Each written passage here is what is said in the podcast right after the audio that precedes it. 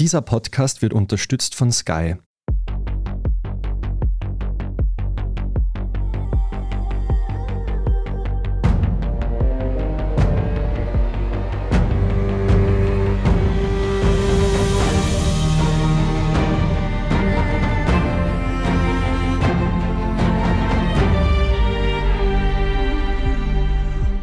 Michael Steingruber. Ich bin Doris Prisching. Sie hören Serienreif über die feuerspeiende Welt der Serien.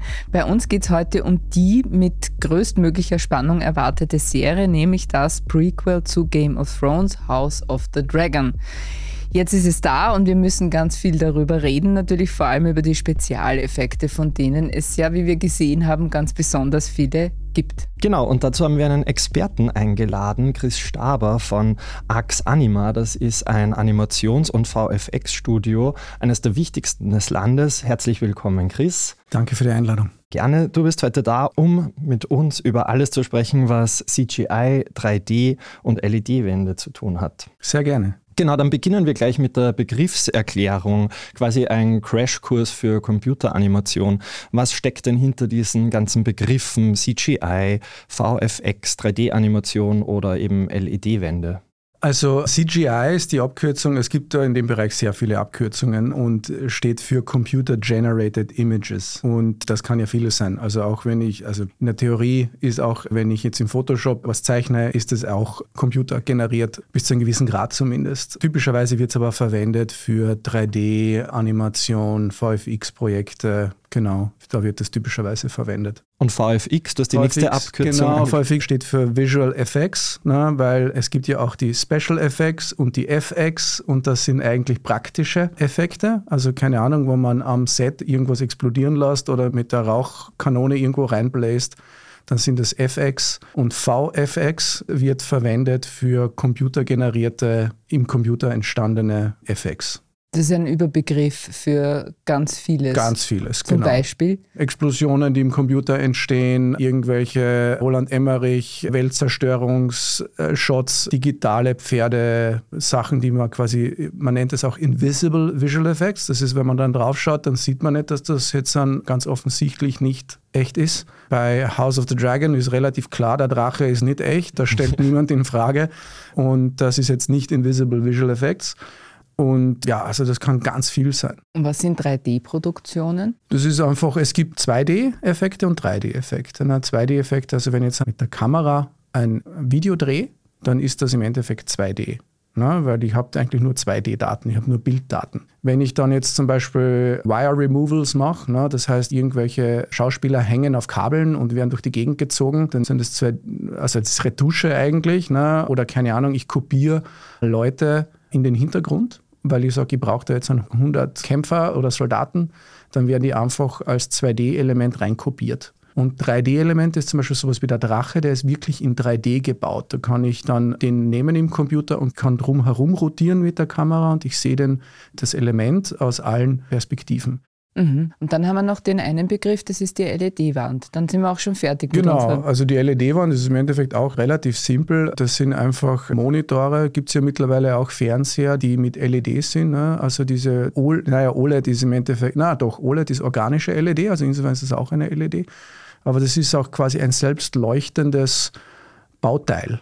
Na, also und die OLEDs, die sind halt ganz kleine LEDs und die leuchten selber. Also insofern dass die Technik dahinter verwendet in der VFX wird es dann für diese sogenannten Virtual Productions, wo man nicht mehr mit Greenscreen dreht, sondern wo der ganze Hintergrund ein riesen, riesen, riesen, riesen, riesen Fernseher ist. Na, der wird halt gemacht über LED-Walls, die halt aneinander gesteckt werden. So wie ich sage, ich habe mehrere Blatt Papier, die ich aneinander lege, wo man halt den Saum, ja. Ja, dass ich das nicht sehe. Und das sind dann diese sogenannten LED-Walls. Das sind ganz viele Paneele, ganz viele quasi Fernseher, die dann zusammengesteckt werden zu einer riesigen Wand in einer großen Halle. Das hat jetzt natürlich den großen Vorteil, dass ich quasi schon am Set die Hintergründe sehe. Und der Mandalorian ist zum Beispiel so ein ganz gutes Beispiel. Der hat ja diesen reflektierenden Panzer, den Armor. Und da hast du natürlich das Problem, wenn du das vor Greenscreen drehst, reflektiert die grüne Farbe im Panzer von diesem Schauspieler. Und wenn ich das aber dann drehe vor einer LED-Wall, wo ich dann schon projiziere den ganzen Hintergrund und die Planeten und das im Raumschiff oder irgend sowas, dann reflektiert eigentlich, habe ich schon korrekte Reflexionen im Panzer und äh, schaut dann halt viel glaubwürdiger aus und schaut viel integrierter aus und ist im Endeffekt dann auch, ich muss es nicht hinten raus putzen und sauber machen, was extrem aufwendig ist. Genau. Das sind diese LED-Walls oder Virtual Production wird, das, wird da auch irgendwie verwendet als Begriff. Danke.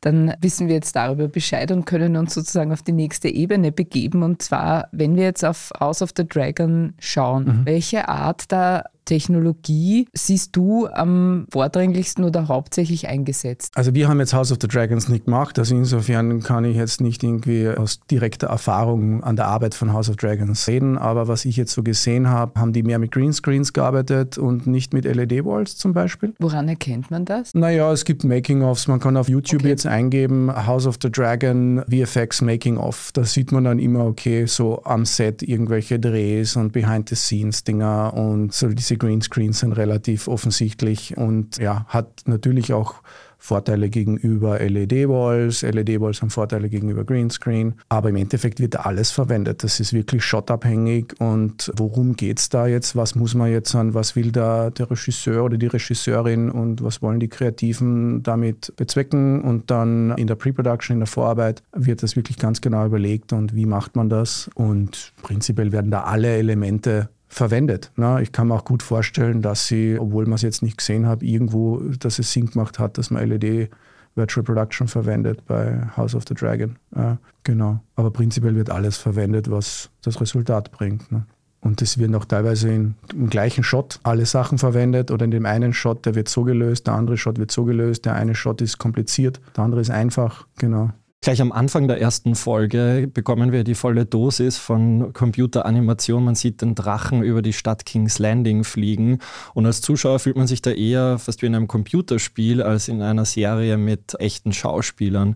Findest du sowas problematisch für eine Serie oder gefällt dir das besonders gut als Fachexperte? Ja, das ist natürlich, House of the Dragon ist wahrscheinlich die Serie mit dem größten Budget pro Folge. Game of Thrones, die sind von 6 auf 10 Millionen raufgegangen und in der letzten Season war es dann, sind sie dann teilweise sogar 15 Millionen raufgegangen pro, pro Episode. House of the Dragon ist irgendwo bei 20 pro Folge. Die machen natürlich schon fantastische Bilder. Das geht ja prinzipiell ja auch on-screen, dieses Geld, und da arbeiten halt ganz viele Leute ganz lang und machen wundervolle Sachen. Es erlaubt einen halt als Zuseher, da reinzukippen in diese Themen ne, und in diese Welt. Diesen Shot, den du jetzt gerade erwähnt hast, der ist mit Sicherheit komplett im Computer entstanden, weil das einfach sonst viel zu teuer wäre, das in echt zu filmen, solche Shots. Ne? Also mich persönlich, mir gefällt es. Ja? Ich bin da vielleicht auch biased, ne? aber was halt natürlich das Wichtige ist, es erlaubt Geschichten zu erzählen und Emotionen zu transportieren. Und das ist im Endeffekt das, worum es geht, dass man den Zuschauer mitnimmt auf diese Reise. Das heißt, das mehr ein Mitnehmen auf die Reise als ein aus der Illusion rausholen, wenn das so offensichtlich computergeneriert ist, die Ästhetik. Ja, das ist halt dann natürlich auch eine ästhetische Frage. Ne? Also das ist dann von der Regie und von der Art Direction, dass jetzt an House of the Dragon nicht, dass das jetzt nicht in der echten Welt spielt. Das ist jedem klar von Anfang an, dass das Fantasy ist, dass das auch gewisse Überhöhtheit hat und eine gewisse Stilistik auch hat. Also das ist auch ganz oft eine kreative Entscheidung, dass man sagt, okay, wir gehen da ein bisschen in diesen Stil rein Oft ist es natürlich auch eine budgetäre Entscheidung, weil jeder von diesen Shots kostet und irgendwann einmal sagt man, okay, das ist gut genug und weiter geht's. Ne? Das ist, und selbst 20 Millionen, wo man sich denkt, Wahnsinn, so viel Geld, mhm. ja, ist auch für das, was sie machen wollen, dann auch oft zu wenig. Ne? Und insofern mhm. gibt es ja auch diesen berühmten Ausdruck, Art is never finished, only abandoned. Und irgendwann einmal sagt man, okay, gut genug, weiter der nächste Shot, die nächste Sequenz. Ja. ja, wobei man sagen muss, die Gigantomanie ist ja nicht enden wollend quasi, weil 20 Millionen pro Folge bei House of the Dragon, 40 Millionen Dollar pro Folge bei Stranger Things und 60 Millionen Dollar pro Folge bei Rings of Power, das ja. ja. jetzt dann auch kommt. Das ist unglaublich. Ja. Man fragt sich ja dann, wie weit geht das noch und wie sehr kann sich dadurch ein Produkt tatsächlich so verbessern, dass man sagt, zahlt sich das aus? Ja, das ist natürlich, wird am Ende des Tages immer die Zuseher werden das entscheiden, ob sich das auszahlt. Solche Projekte sind sehr lange auch in der Pre-Production und da weiß am Anfang natürlich niemand, ob das Ding jetzt an fliegt oder nicht. Ne? Äh, also fliegen im Sinne von House ja, of the ja. Dragon, Alter fliegt ja. Aber ob das Ding dann wirklich erfolgreich wird und ob sich das dann unter Anführungszeichen dann ausgezahlt hat oder nicht, das weiß man dann, wenn es fertig gelaufen ist. Und es gibt ja auch in Hollywood, sagt man dann ja, von zehn Filmen machen neun sind ein finanzielles Desaster und einer ist ein finanzieller Erfolg, aber dieser eine gleicht dann diese neun Misserfolge okay. wieder aus. Ne? Das hört man öfters mal. Ne? Und der Streaming War ist halt auch ein großes Thema hier, ne? also wo halt vorgelegt wird und dann müssen die anderen mitziehen. Und insofern, ja, Amazon macht ja die Herr der Ringe-Folge, ne? die sind ja relativ gut finanziell supported. Netflix mit Stranger Things ist natürlich auch für die das ist das Projekt bei Netflix, das die meisten Zuschauer bringt. Und insofern wird halt dann dort reingesteckt ohne Ende. Und für Sky war es halt dann House of the Dragon. Ja, und das hat das fängt halt aber auch nicht so an. Ne? Das ist ja bei Game of Thrones, das hat ja auch nicht angefangen mit 15 Millionen, sondern das hat halt kleiner angefangen. Wenn man sich die erste Seasons anschaut, das sind kaum VFX. Ja. Und dann wird es halt, nachdem es dann ein Erfolg ist, haben sie gesagt, okay, super, da gehen wir jetzt mit dem Budget rauf und da können wir dann mehr Geschichten erzählen. Und Season 1 ist halt so, ja, da gibt es halt ganz, ganz wenig VFX. Wenn wir uns eine weitere Szene anschauen, die mir jetzt eben sehr in Erinnerung geblieben ist, und das kommt jetzt natürlich ein Spoiler, also sprich für alle Leute, die hier sind und noch nichts gesehen haben, mögen sich bitte jetzt kurz verabschieden und wieder zurückkommen, wenn sie die erste Folge zumindest gesehen haben.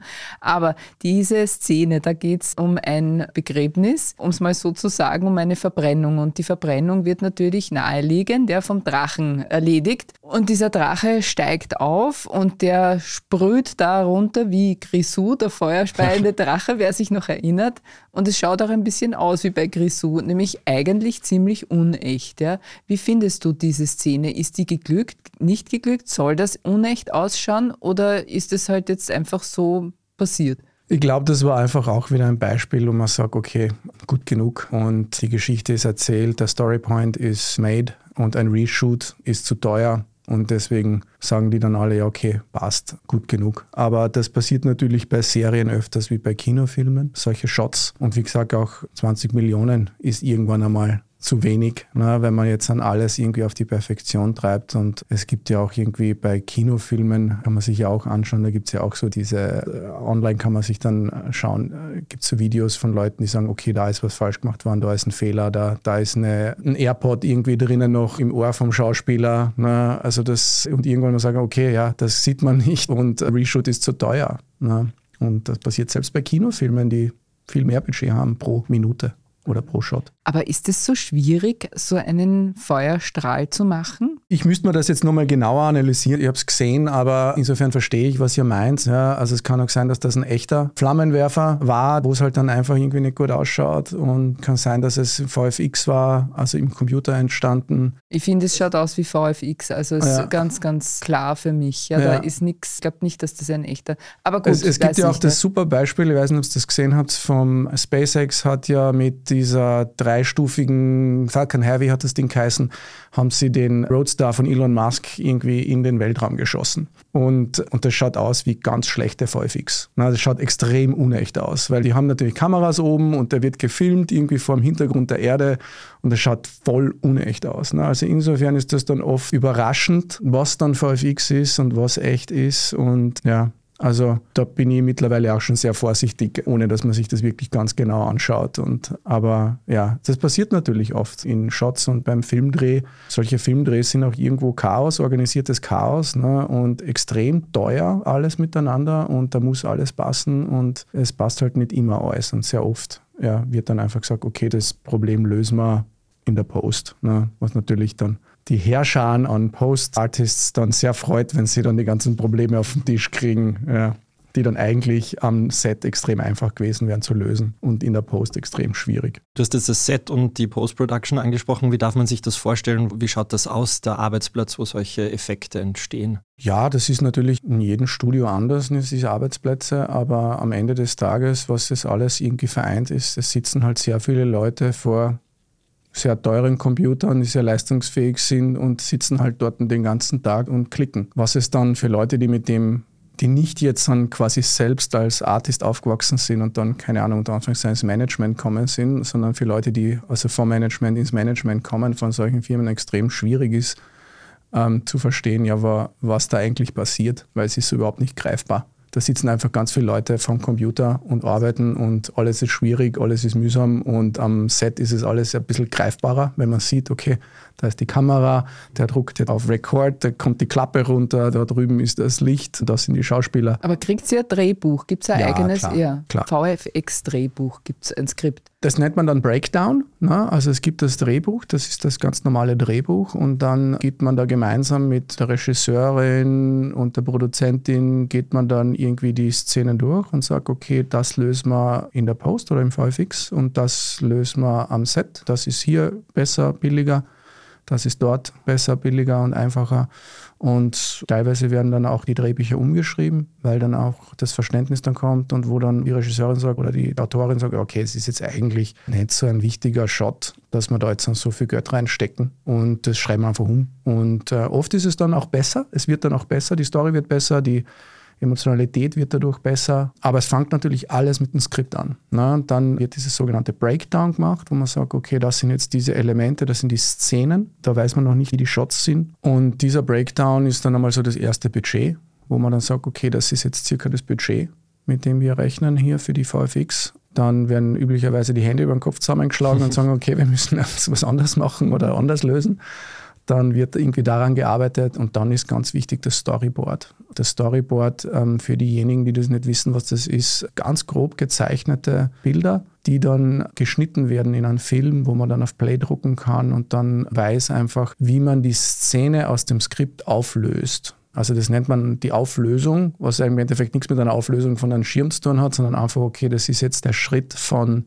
Skript, geschriebenen Wort, hin zu einem Bild. Das ist nur grob gezeichnet, aber das ist dann, dann schon, ah, okay, so habe ich das vorgestellt, ich habe mir das komplett anders vorgestellt. Ne? Und natürlich, wenn man ein Skript liest und zehn Leute lesen ein Skript, haben die zehn unterschiedliche Vorstellungen davon, wie jetzt der Shot oder die Shots-Abfolge und die Szenen dann sind. Und da ist eben das Storyboard extrem wichtig, dass wir alle vom Gleichen reden. Wenn wir uns nochmal die Szene, die die Doris vorhin beschrieben hat, herbeiziehen, wie viele Leute arbeiten da wie lange circa dran an diesem Drachen, der dann das Feuer speit? Also ich glaube, dass dieses Szene vielleicht gar nicht so schwierig war, ne, weil es relativ, der Anführungszeichen, simpel ist. Aber der Drache, dass der Drache designt, gebaut wird und dass der dann irgendwie als unter Anführungszeichen Schauspieler auch in allen Szenen funktioniert, das ist extrem aufwendig. Aber diesen Drachen kann ich dann in jeder Szene verwenden. Ne? Der kommt dann über den Hügel runter und geht dann runter. Das ist schon viel Animation. Das ist schon natürlich Arbeit. Aber das ist jetzt nicht eine der kompliziertesten Shots und Szenen, die ist eigentlich relativ überschaubar im Vergleich zu anderen. Aber sprechen wir da von Tagen oder Wochen, wie lange? Ja, auf jeden Fall Wochen. Ja, ja, da ist alles in der Wochengrößenordnung. Das muss ja auch durch mehrere Departments gehen und genau, also da kommt dann irgendwie die wenn das abgedreht ist, ne, dann kommt dann quasi der Rohschnitt und die Szenen kommen dann oder die Shots kommen dann rein. Das nennt man dann die Plates. Die Plates, das ist das, was quasi im Hintergrund dann als, das kommt ja alles aus den Practical Effects, diese ganzen Worte. Ich würde jedem Zuhörer mal empfehlen, auf YouTube zu gehen und mal zu suchen Star Wars Matte Paintings. Und da wird auf Glasscheiben gemalt und dann gibt es einen kleinen Ausschnitt auf der Glasscheibe, durch den durchgefilmt wird. Und die Schauspieler sind dann in diesem ganz kleinen Ausschnitt vom Glas na, und rundherum ist quasi das händisch gemalt. Das ist bei den ersten Star Wars, bei den 70er Jahren Star Wars. Na. Und dieses Matte Painting ist jetzt halt digital und hat halt dann andere Möglichkeiten. Und die Möglichkeit ist vor allem flexibler, man wird flexibler, also, aber man redet da immer von Wochen weil da einfach so viele Schritte sind und ja, Render, es muss am Schluss alles gerendert werden auf der Renderfarm. Das sind dann hunderte oder tausende Computer, die dann im Keller stehen und die, und die das dann ausrechnen, weil das sind ja Lichtsimulationen, Photonen, die durch die Gegend fliegen, auf den Drachen treffen, da dann irgendwie die Haut, die dann irgendwie reflektiert und nicht reflektiert, weil wie wir wissen, die Haut ist ja jetzt kein Spiegel, sondern da geht das Licht rein in die Hautschichten, kommt dann wieder raus und das nennt sich Subsurface Scattering, also unter der Oberfläche Oberfläche scattert das Licht dann und das macht dann irgendwie diesen Hautlook. Und das ist extrem rechenaufwendig, also da rechnen die Computer relativ lange. Also man kann sich da jetzt eine Hausnummer bei so einem Projekt ähm, Renderzeiten pro Bild von 15 Stunden, das ist ganz normal. Und wir haben 24 Bilder in der Sekunde, 60 Sekunden pro Minute. Also wenn man sich das jetzt dann aufrechnet auf einen Kinofilm und einen Rechner, dann rechnet der mehrere Lebenszeiten menschliche und deswegen braucht man so viele Computer, weil das wird dann quasi jedes Bild auf einen Computer gerechnet. Und, ja. Kann man dann auch sagen, wie viel Budget für so eine Szene drauf geht? Wir wissen jetzt 20 Millionen pro Folge, aber. Ja, aber üblicherweise redet man davon pro Shot Größenordnung, ich glaube, ein simpler Shot 20, ein komplizierter Shot 100.000. Also das ist schon so die Größenordnung, wo man da denken muss. Ne?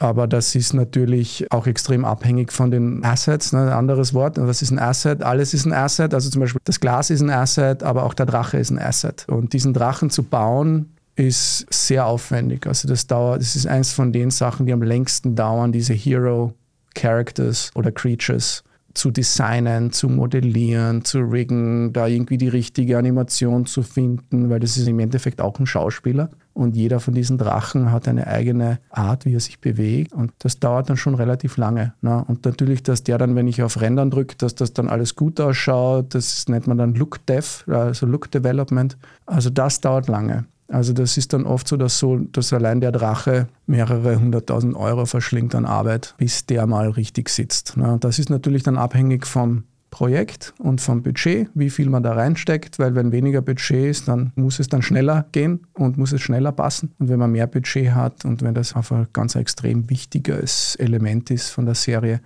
dann wird da mehr reingesteckt. Ne? Und dementsprechend skaliert man dann diesen Aufwand zum Budget. Und prinzipiell ist für jedes Budget was machbar. Aber wenn man mehr Budget hat, kann man mehr machen, kann man länger dran sitzen. Wird dann jetzt nach auch nicht immer besser, ne? nur wenn man länger dran sitzt. Aber das heißt, man muss dann nicht nur technische Fähigkeiten mitbringen, sondern auch schauspielerisch, eben das die Ausdrucksweise angesprochen, schauspielerische Elemente mit einrechnen und auch biologisch, das mit der Haut. Also wie eine menschliche Haut reflektiert wahrscheinlich auch anders als eine fiktive Drachenhaut. Wie eignet ihr euch dieses Wissen an? Ja, das ist natürlich ein extrem, extrem wichtiges Thema.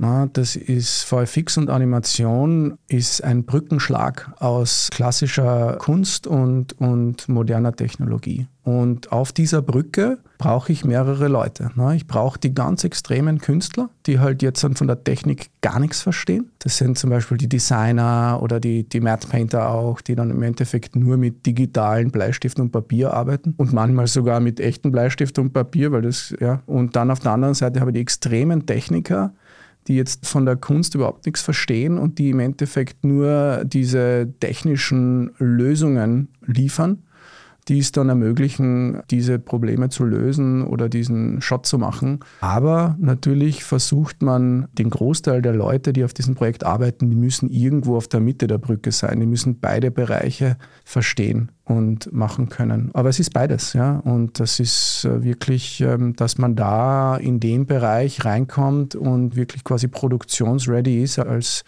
Mitarbeiterin bei solchen Projekten, das dauert. Und das muss man sich halt diese ganzen Bereiche aneignen. Irgendwann einmal merkt man, das ist das, was mir leicht fällt, das ist, wo bei mir die Flamme brennt, das ist da, wo ich dann 17 Stunden am Tag sitzen kann und das einfach in meiner Freizeit machen kann, weil es so, so einen Spaß macht mir. Das ist dann der Bereich, wo man dann halt schneller besser wird und wo man dann auf ein Level kommt, wo man dann auch bei so Projekten mitarbeiten kann. In der ersten Folge gibt es auch zwei Szenen, wo die SchauspielerInnen mit dem Drachen interagieren. Also die Rhaenyra und Damon streicheln den Drachen quasi über die Wange.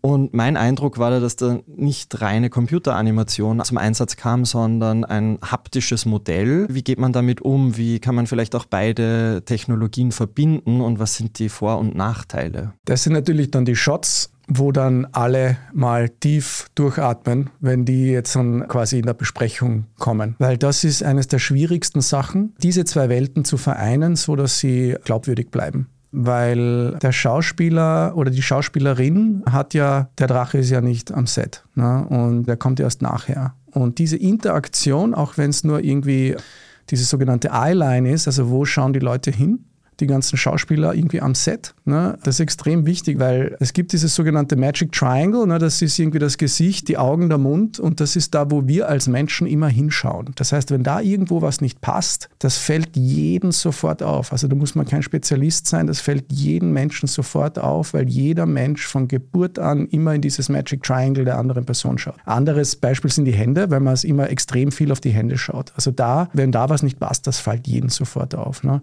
Und wie man das dann eben löst, ist dieser Tennisball-Hack, ne, wo man einfach einen Tennisball auf einen langen Stecken steckt und sagen, okay, das ist jetzt der Kopf vom Drachen, da schaut jetzt bitte alle hin. Ne? Und dann ist die Eyeline, also wo die Leute alle hinschauen am Set, die ist dann quasi richtig und die schauen dort, dort hin.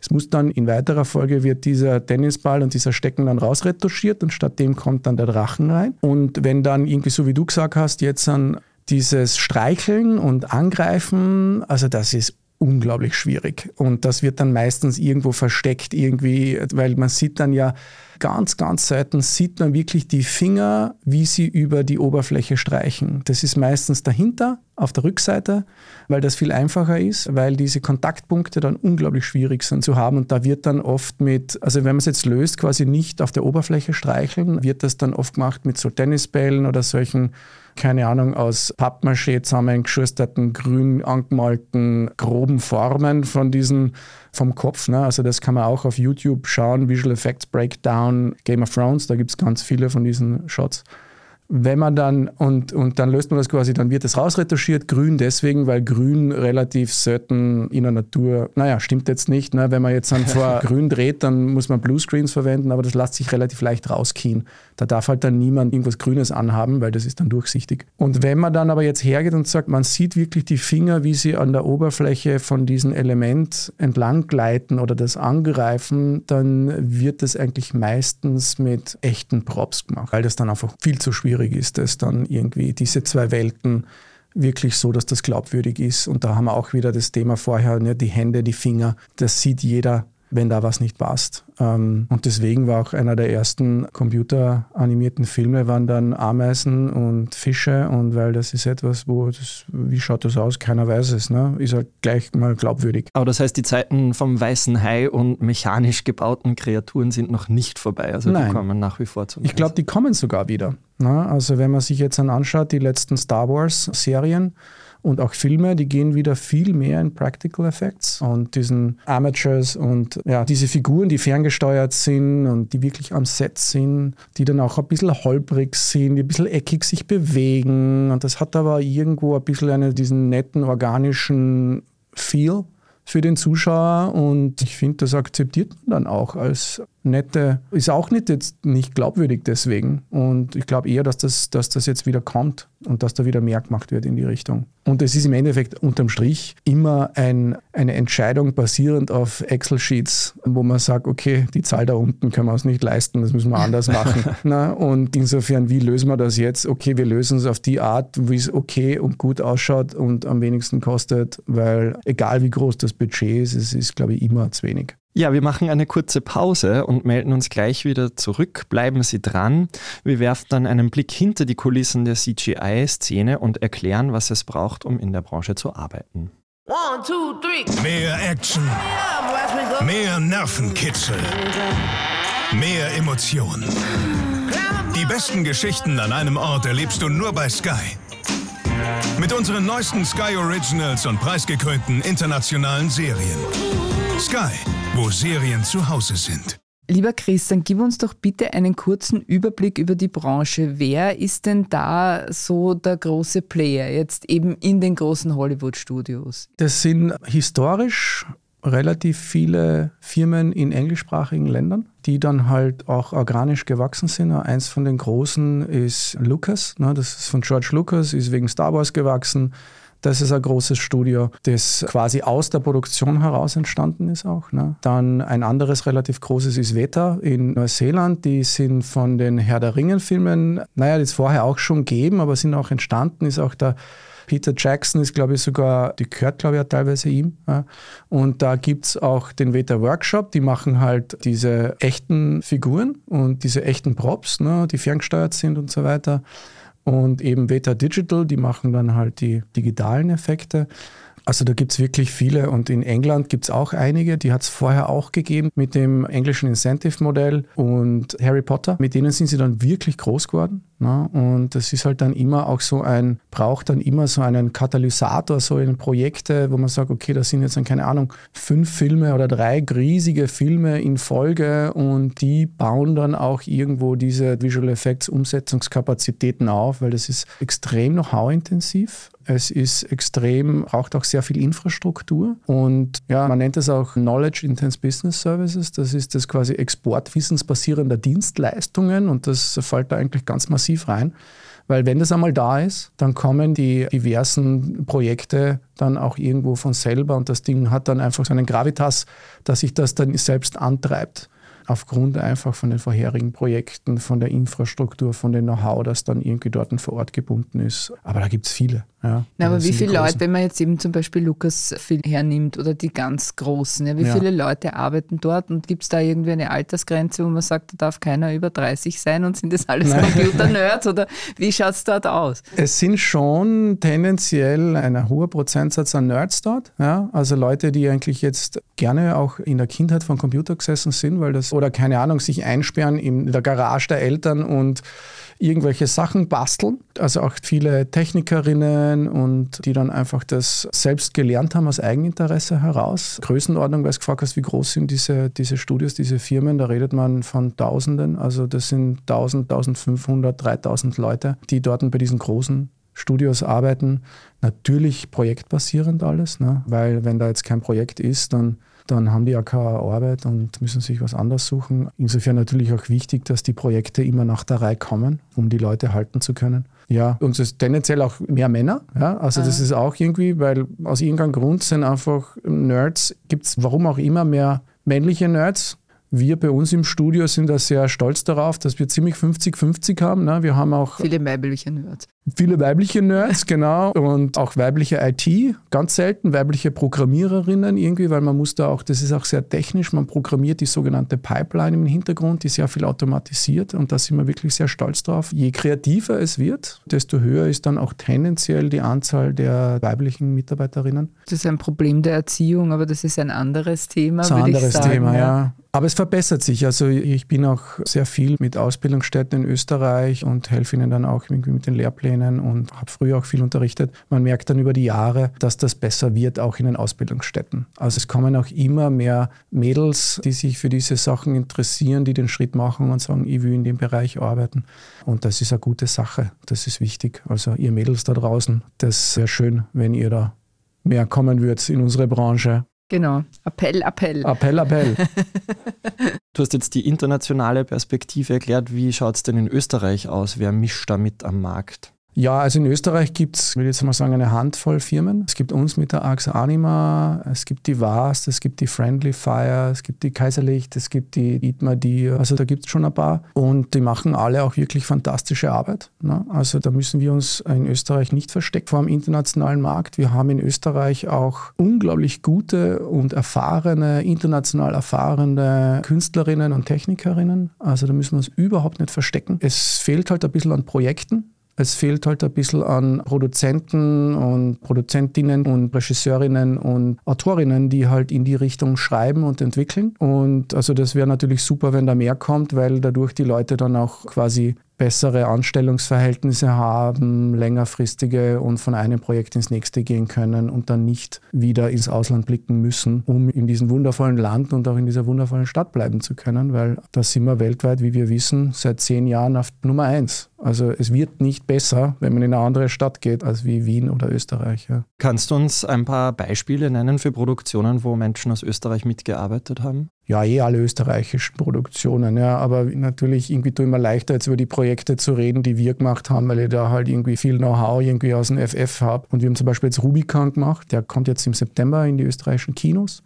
Von Samsara Film und Graf Film, die haben sich da getraut, muss man sagen, den ersten österreichischen Science-Fiction-Film zu machen, der im Weltraum spielt. Leni Lauritsch, die Regisseurin, die da auch sehr affin ist, technikaffin ist und auch ein paar Nerd-Qualitäten hat als Regisseurin, was ja auch wichtig ist. Und da haben wir mit, das war ein österreichisches Team, eigentlich ein internationales Team, aber auch sehr viele Österreicherinnen und der Visual Effects äh, auf dem Projekt, der Franz Brandstätter, hat auch, der lebt in Pinzgau und mit dem bin ich zufälligerweise in die Schule gegangen. Ja, sind wir dann eigentlich im Nachhinein draufgekommen, dass wir in die gleiche Schule gegangen sind und ah ja, wow, ja.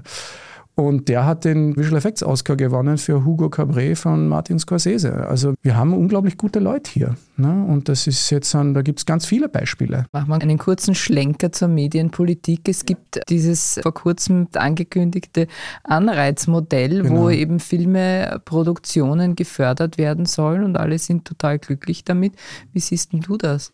Ja, das ist das Filminvestmentprämie, auch Kosewort FIPSI genannt, ne, an dem wir irgendwie seit Jahren arbeiten. Und das ist natürlich eine super Sache. Ja, weil am Ende des Tages geht es eben um diesen Kuchen, um diesen internationalen und um diese internationalen Projekte, die einfach ganz viele Arbeitsplätze schaffen, die auch die Filmbranche ist jetzt dann doch, so wie es in den letzten Jahren war, rund um Österreich herum hat es gebrummt und gescheppert und irgendwie man hat keine Teams bekommen, weil die alle ausgebucht waren und an Österreich ging das komplett vorbei. In Österreich leben Filmschaffenden in prekären Verhältnissen, weil es einfach zu wenig zu tun gibt. Und da ist es natürlich eine schöne Sache, wenn da Incentive-Modelle jetzt kommen, wo man sagt, okay, es ist für internationale Produktionen dann auch interessant, nach Österreich zu kommen, weil es da eben Incentives gibt. Und da habe ich ganz, ganz große Hoffnungen, dass da dass sich das nicht nur um ein paar Prozentpunkte verbessert, sondern dass sich das vervielfacht. Ihr seid ja schon auf der richtigen Straße, nämlich auf der Siegerstraße. Man soll das nicht verschweigen, ja, weil wir über Rubicon gesprochen haben. Mhm.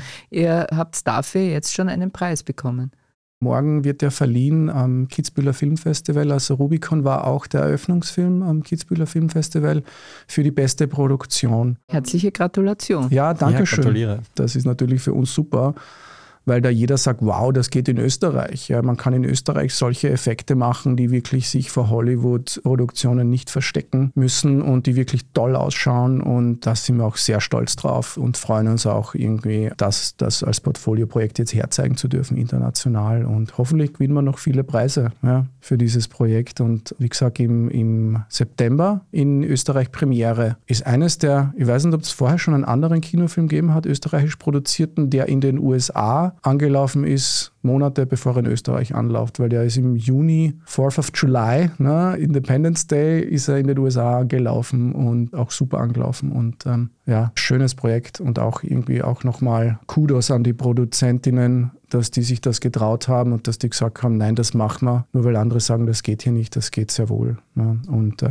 Johannes Mücke hat da auch fantastische Set-Designs gemacht und das ist ja auch irgendwie gebaute Raumstation, weil innen drinnen, das ist nicht VFX, das ist echt. Mhm. Und komplett österreichisches Team. Wie funktioniert das eigentlich, wenn man jetzt als Mensch, der in der Computeranimation, CGI und so arbeitet, wie kommt man in diese Studios oder zu diesen Großproduktionen? Ja, da gibt es viele Wege, wie man dorthin kommt. Man kann entweder geht man von der technischen Seite ran, ne? also dass man sagt, man ist Programmiererin oder Technikerin und man macht gerne keine Ahnung, in der Software Simulationen von Explosionen oder keine Ahnung, Häuser, die zusammenbröseln.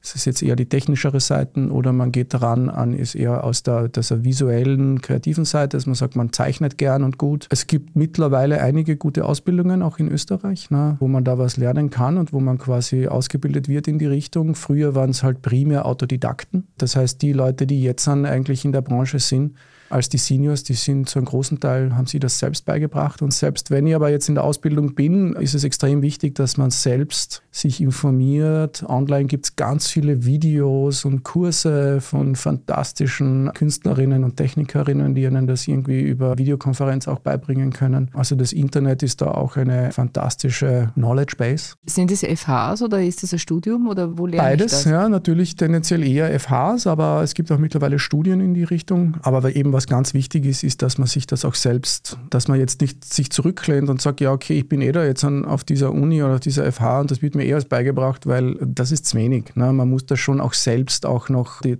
in der Freizeit sich damit beschäftigen. Es dauert eine Zeit, ne, bis man einfach dieses Handwerk erlernt, weil es halt sehr kreativ, sehr technisch beides ist. Aber da gibt es, wie gesagt, online ganz viele Möglichkeiten. Aber was halt wichtig ist, damit man das schafft, sich da so lange damit zu beschäftigen, dass man die innere Flamme nährt. Ne? Weil da muss einfach im Herzen ein Feuer dafür lodern. Wie war das bei dir? Wann wurde diese Flamme entzündet? Gab es da einen besonderen Moment? Ja, also da habe ich mehrere Theorien. Ne? Die hat man halt, macht man halt immer im Nachhinein, macht man diese Theorien über das eigene Leben, ne? was das jetzt eigentlich alles war. Ich bin auf einem Bauernhof aufgewachsen, in Kärnten, in Rantein. Und als Bauer muss man ja mit seinen Tieren kommunizieren oder ich meine, die können ja, wie wir alle wissen, nicht reden. Und woher weiß man, wie es denen geht? Man schaut sich die an, man schaut die Bewegungen an, man analysiert die Bewegungen. Klassisches Beispiel, wenn ein Pferd die Ohren zurücklegt, dann sollten wir eher zurückgehen, ne? weil das ist irgendwas taugt ihnen dann nicht. Ne?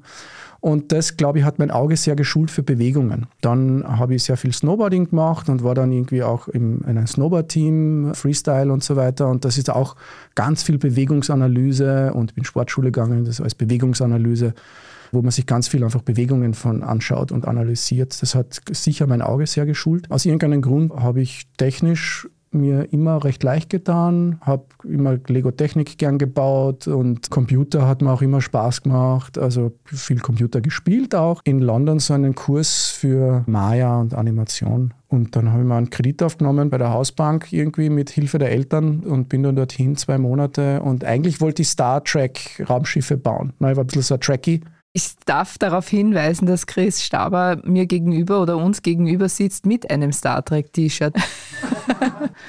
was ist euer nächstes Projekt? Ja, da haben wir einige. Das wahrscheinlich größte, was jetzt gerade ist, ist Heinzels, der Kinofilm. Der geht jetzt gerade in Produktion. Der war 2019, war er dann auch hier in den Kinos. Und einige Visual Effects Projekte, über die wir nicht reden dürfen, glaube ich. Ja, das okay. ist natürlich alles. Schade. Ähm, Heinzels dürfen wir reden, weil das ist schon public. Ja. Aber ja, das ist halt, diese Projekte sind halt auch, ah, und auch ein sehr schönes Projekt, das wir gemacht haben, ist die Mozart Experience im Steffel. Da kommt ein wunderschönes, der Steffen in Wien auf der Kärntner Straße, ist das Todeshaus von Mozart. Also Mozart hat da die letzten Jahre gelebt, eines seiner größten Erfolge hat er da geschrieben und da kommt was ganz was Schönes im Keller. Und da haben wir auch einen Raum, ganz eine schöne Experience gemacht, irgendwie mit Story und, und genau, das kommt jetzt im September, ist da die Eröffnung. Da sind wir jetzt gerade in den letzten Zügen, das fertig okay. zu machen und zu polieren. Und Heinzels eben startet eben gerade ja. neben ein paar anderen Visual Effects Projekten. Und ja, das ist halt auch vielleicht auch nicht uninteressant. Diese Projekte haben circa Laufzeit, also Arbeitszeit. Der Dreh, unter Anführungszeichen, dauert bei uns typischerweise so zwei Jahre. Realfilmdreh, großer Dreh, sechs Wochen. Das ist schon ein großer Dreh. Bei uns sind das zwei Jahre. Pofti, pofti, ja, ordentlich. Und das sind natürlich auch sehr lange, stabile Angestelltenverhältnisse. Das ist, hat unsere Branche schon. Bei uns gibt es jetzt auch typischerweise keine Wochenendarbeiten und keine Überstunden. Das ist beim Realfilmdreh dann doch irgendwie nicht so. Also wir sind da, glaube ich, sehr familienfreundlich als Branche auch und kann sich da auch eine gute Work-Life-Balance auch irgendwo haben, was im Realfilm dann oft extrem schwierig ist. Also wir haben auch sehr viele Familien, Väter und Mütter bei uns und das funktioniert, bin selbst auch einer ne? und das funktioniert in unserer Branche schon besser wie im Realfilm und da sind wir auch sehr stolz drauf. Ja. Das würde ich sagen, das ist jetzt ein wunderbares Plädoyer dafür, dass man diesen Beruf erlernen soll, damit die Flamme brennt und möge sie ewig brennen bei dir. Vielen Dank, lieber Chris, dass du bei uns warst und uns alles so super erklärt hast. Vielen Dank fürs Kommen. Gerne, danke für die Einladung. Ja, das war es wieder mal mit Serienreif. Wenn Ihnen dieser Podcast gefallen hat, dann freuen wir uns über eine 5-Sterne-Bewertung. Damit Sie keine Folge verpassen, abonnieren Sie uns bei Apple Podcasts, Spotify oder wo auch immer Sie Ihre Podcasts hören. Wir danken Margit Ehrenhöfer und Christoph Grubitz an den Reglern und Ihnen fürs Zuhören. Bis zum nächsten Mal und frohes Schauen. Bye, bye. Bye. Ciao.